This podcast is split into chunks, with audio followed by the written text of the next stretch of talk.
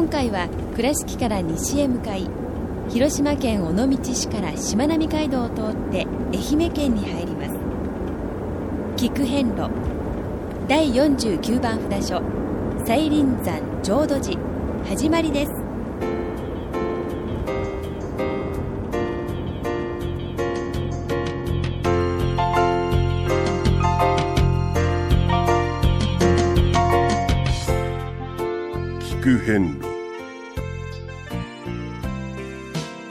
国八十八カ所をお坊さんの先立ちのもと一つずつお送りする番組です。出演は倉敷中島・高蔵寺住職の天野幸雄さん。落語家で矢掛町国正寺住職の桂米広さん。そして杉本京子さんです。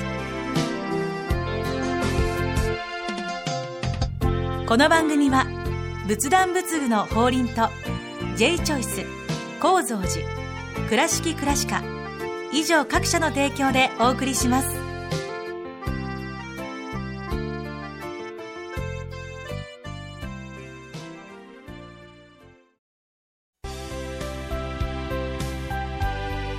仏壇の法輪は井上の法要事業部として仏壇墓地墓石ギフト商品すべてを取り揃え豊富な品揃えでお客様にご奉仕いたします。高蔵寺は七のつく日がご縁日。住職の仏様のお話には生きるヒントがあふれています。第2第4土曜日には子ども寺小屋も開校中。お薬師様がご本尊のお寺。倉敷中島・高蔵寺へぜひお参りください。懐かしい昭和の倉敷美観地区倉敷市本町虫文庫向かいの「倉敷倉歯科」では昔懐かしい写真や蒸気機関車のモノクロ写真に出会えます。オリジナル絵はがきも各種品揃え手紙を書くこともできる「倉敷倉歯科」でゆったりお過ごしください。第49番西林山三蔵院浄土寺様に到着いたしました、やってきました。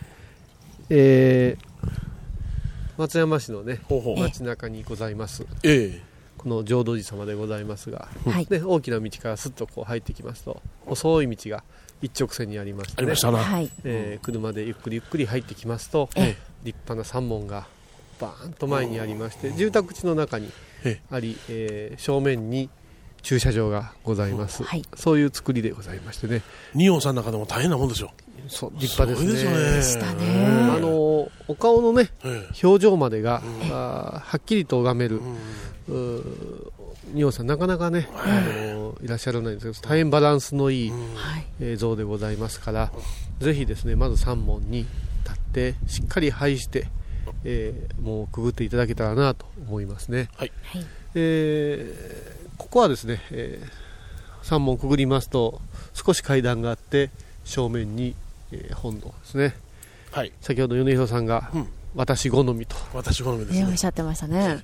どういうところが、あのー鎌倉期のですね、あのドーンと高い屋根の大屋根の本堂っていうのは私あまり好きじゃないんですよね、ええ。あのドッとあの地に這うような低い屋根が好きなんですよ、ええ。ええ。なんか見た感じ非常にその上品なっていうか、まあ、それはまあ個人差ありますけどね、えええそういう感覚を受けますんでねあのーどとしたやつがいいですね、ええ。え奈良ね、はい。天平文化からうん。平安に入ってからの建物というのはわりかしこう,、こう地を這うような形でね、えちょうどあのやはり中国大陸の影響を受けながら、日本の繊細なこう雰囲気をうん。オリジナルとして出し始めた、うん。そういう寺院建築がありますね、ええ。でまた鎌倉からちょっと主義主張の、そうですね、あの武士の世界になりましたんでね、ええ。で武士がそのお寺を擁護したりするから、自分の勢力、威力、威厳を表すために、お寺の屋根を大きく大きくして高くなったんですよ、装飾も派手になりましたしえね、えここ数回の、うん。おお参りさせていただいているところは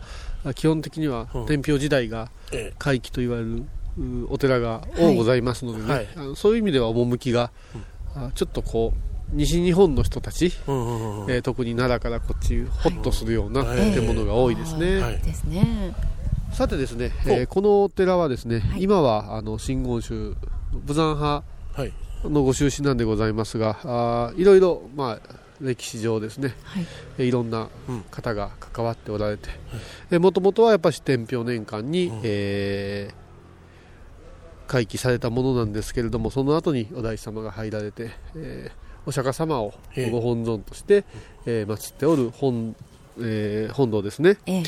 えーまたあの浄土宗の開祖様をはじめ浄土系のですね、ええー偉い方々をほう3人祀っておりますのではあそこで三蔵院という隠語がついたと言われております、はいで浄土寺というお名前で、そして今日に伝わっておりまして、はい。えーこれからですね、えー境内をゆっくりと散策させてもらいます後ろ側が本堂の後ろ側が、えー山になっておって本当にこう理想的なはい。立地かなと思います。もともとはですね、ええ。えー一番栄えた時には66房の末寺を抱える。もう本当に一大伽藍だったそうでございますが、その名残をね残すそういう場所でございます、あの一つ質問あがはいはい何ですかはい。あの三門のところにあの仁王像仁王様が、はいあのいらっしゃって先ほどもお話がありましたが、はい。このいわゆる仁王様をこう掘るはい。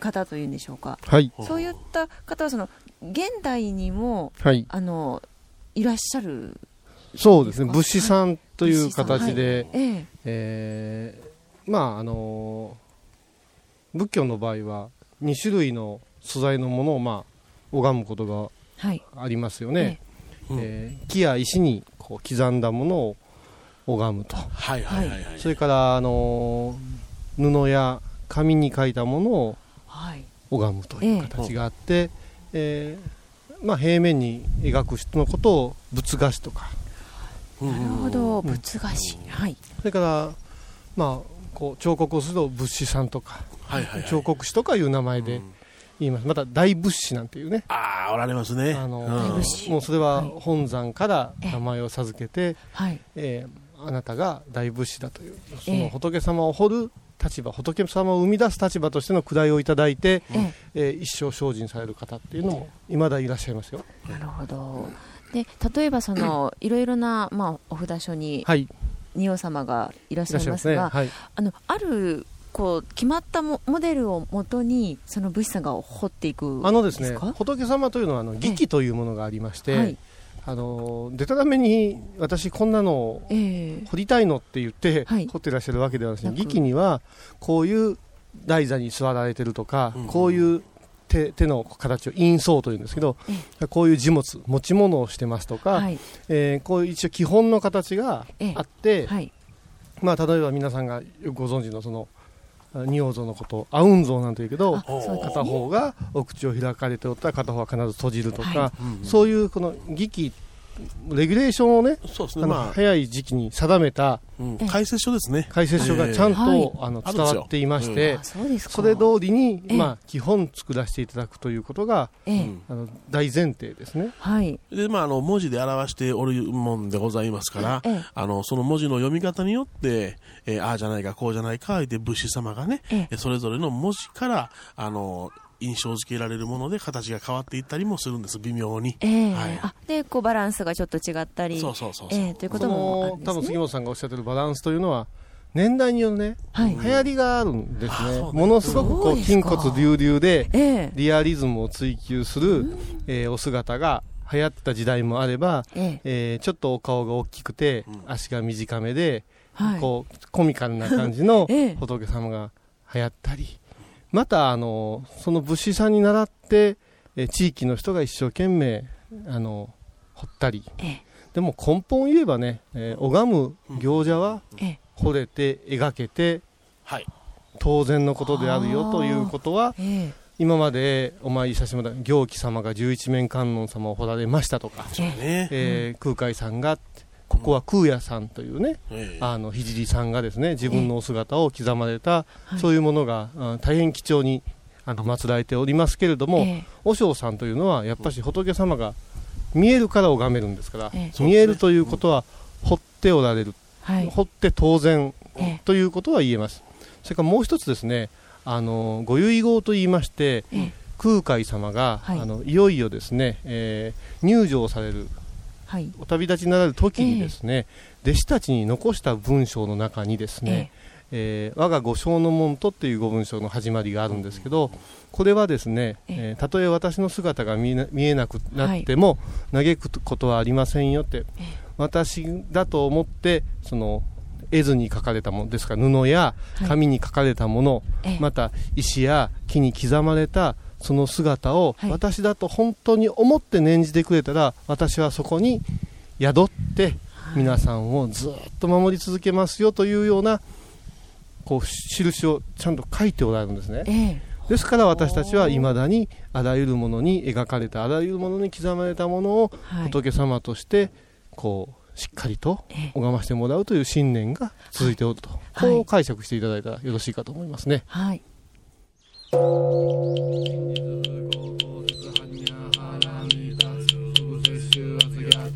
て腹やて腹そうやて坊じそらかにゃ心療第49番浄土寺ご本尊釈迦如来様ご神言にはノーマクサーマンダーボダナンバクノーマクサーマンダーボダナンバクノーマクサーマンダーボダナンバクナム大師返上今後ナム大師返上今後ナム大師聞く遍路。倉敷からお車でお遍路に向かうあなた。車の調子は万全ですか？水島北緑町の J チョイスはあなたの愛車を真心込めて整備点検いたします。安心の車で安全運転。交通安全道中安全はお大師様と J チョイスの願いです。仏壇の法輪は井上の法要事業部として仏壇墓地墓石ギフト商品すべてを取り揃え豊富な品揃えでお客様にご奉仕いたします。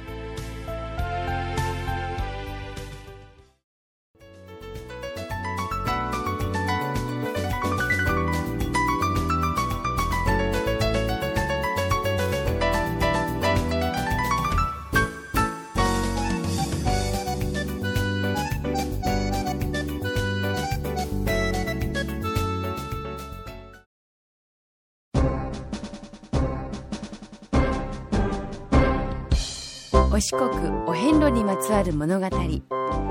今では見られない風景を織り込んで今では語られない伝説をお届けします。創作小話「デコボコ同業記」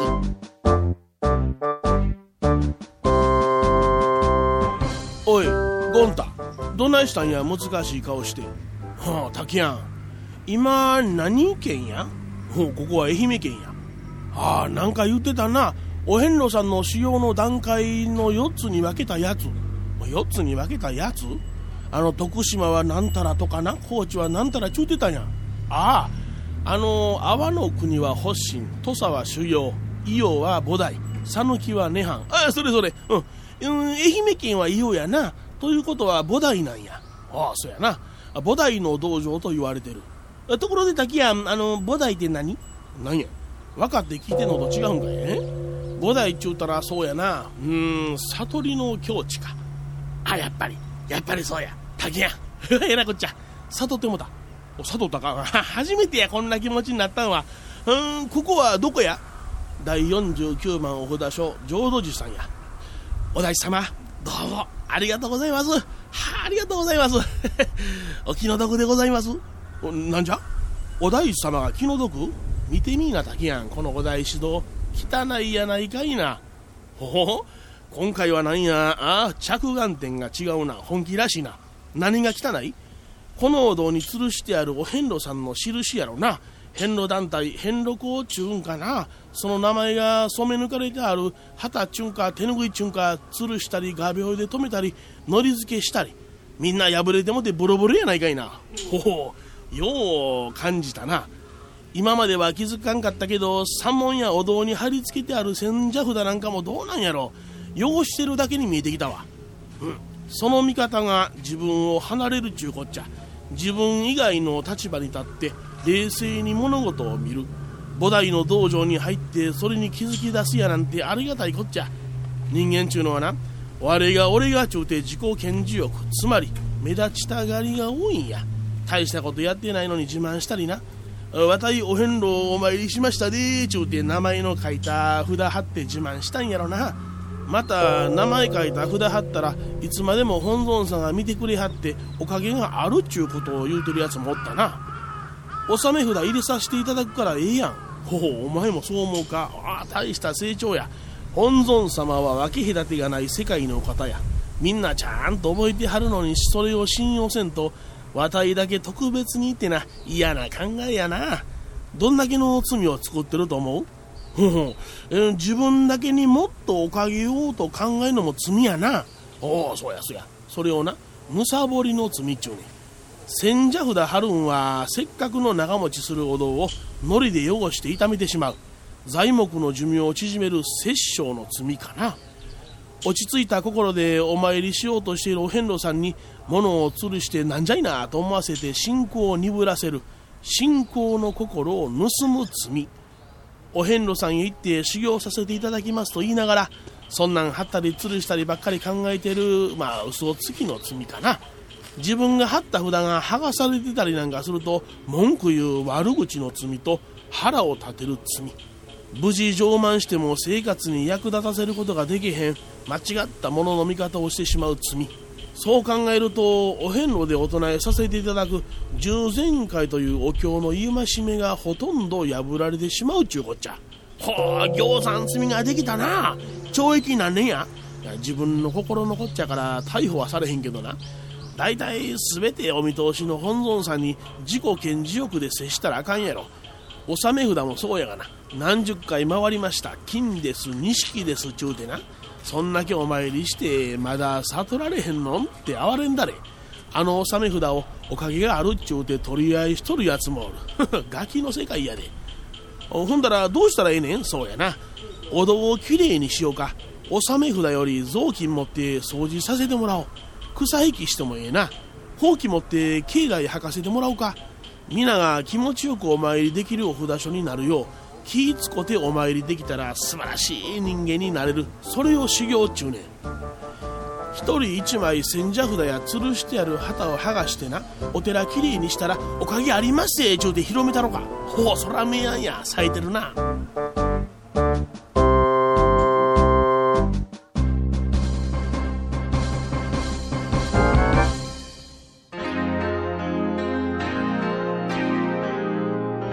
聞く遍路えー、本堂お大師堂を収めまして、はい、えー、お勤めがね収まりまして、えー、えー、まあ、再び境内へおりますけれども、うんはい、えー、先ほど、まあ、あの空海お大師様が、はい、えー、我々五正の門とってな後の世って書くんですけど、ね、後の世に私を、うん、まあ崇拝する者たちよっていうことはお弟子さんに対して。だから今の私たちですよね、うん、その者たちに、えー、聞いておいておくれよ覚えておいておくれよって残したのがご遺言という、はい、遺言の遺という字に告げると書くんですけども、ね、ご遺言というものなんですが、はい、まあ、その中に、えー、絵図に描いたお姿やまたあの石に刻んだ木に刻んだ姿というものは大事にしてくださいねっていうことを書かれとっていまあ、未だに私たちはそういう形でお祈りを捧げておるということですね。はい、でまあいろんな説があるんですけどね。ははあ。のー、木というのは木材というのは刻まれ始めたのがいつ頃かというようなことも結構言われてて例えば昔は寄せ木といってね木をずっと集めて固めたものを切ったりくり抜いたり、そう言って仏様を彫ったりしてたんですね。で一説ある学者さんによりますと木造のこの仏像が日本で作られたということで、初めて神仏が、まあ、仲良く融合したんではないかなという説を挙げる人がいらっしゃるんですよ。なるほどね。はい。わかりますか？ご神木っていうでしょ？そうね。そうですね。えー、長きにわたってこうその場所にある木をですね、ええ。えー、神様の木と書いて神木言うて、はい、そのじじもう木そのものがですね、え神様であるという崇拝があったわけですよ。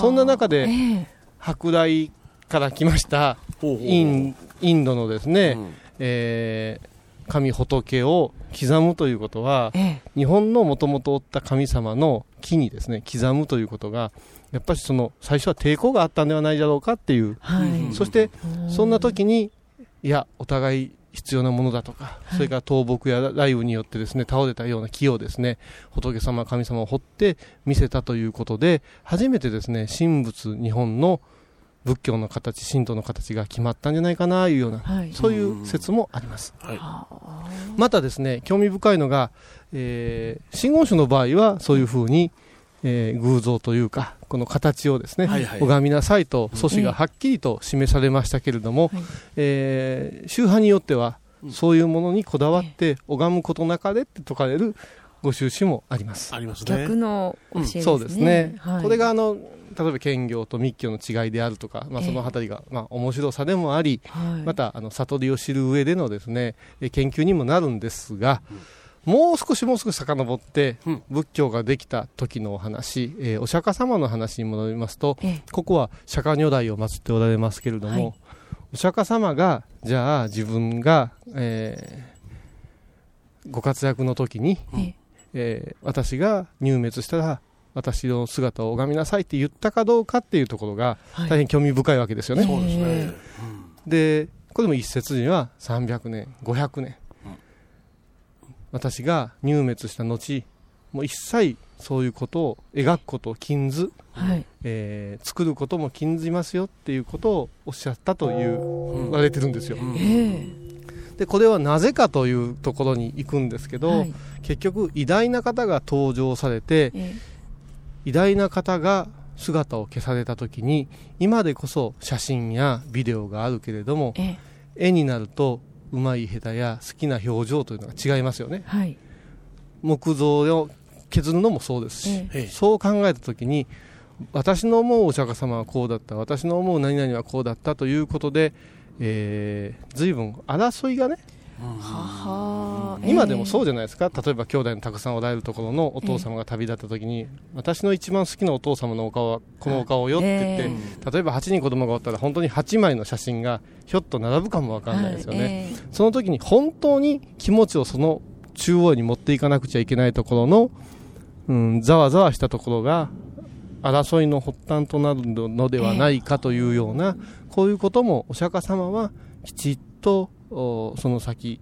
この仏法が整備されるまで私の姿というものを語ることないようにっていうような、そういうようなねそうですね。伝えがありますね、うん、だからそう考えていくとこのお大師様のおっしゃった、もうとにかくどういう状態でもいいから私だと思って手を合わせなさい、拝んでください、するとですね、えー、私はそこに宿って皆さんを助けますよって言ったお言葉というのは、ものすごくこう画期的な、もうすべての宇宙が、えー、私の入り口でありますよというような、えー、そういう捉え方がいまだにこの88箇所全体をお浄土として、密言仏国としてのこの修行の旅をさせてもらってる意義にも通ずるような気がしますね。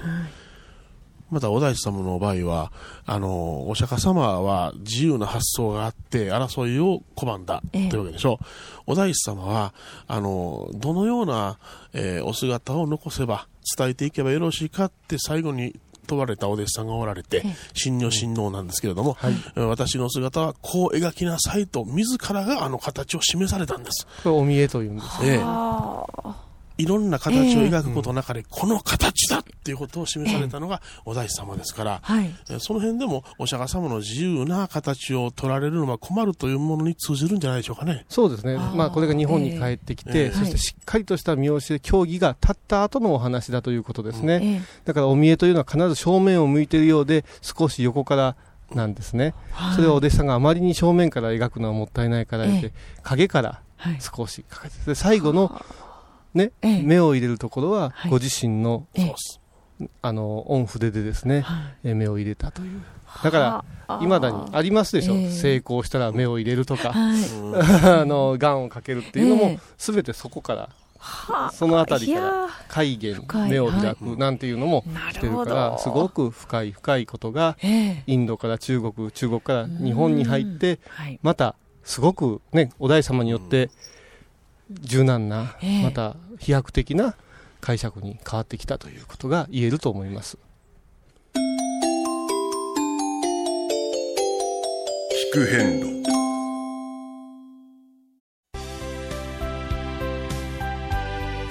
仏壇の法輪は井上の法要事業部として仏壇墓地墓石ギフト商品すべてを取り揃え豊富な品揃えでお客様にご奉仕いたします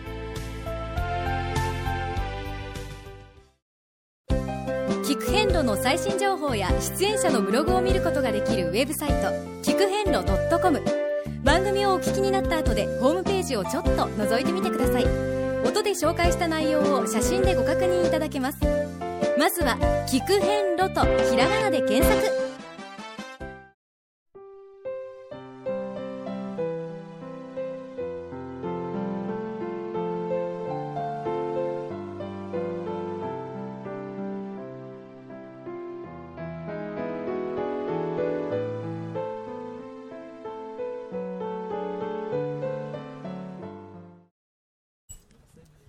さて次回は第50番東山半田寺様をお参りいたします、はい、この浄土寺様からは2.1キロ歩くと約30分、はい、車で5分の道のりでございます。ということはここ南下寺は随分とお寺とお寺の間が近いんですね。そうですね。この松山ね、えー、中心としてお寺がたくさんありますね、はい、はい、次回は第50番半田寺様をお参りいたしましょう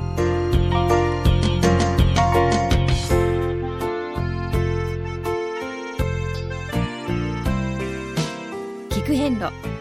今回は第49番札所西林山浄土寺をご紹介しました。浄土寺は愛媛県松山市にあります。では倉敷からのルートです。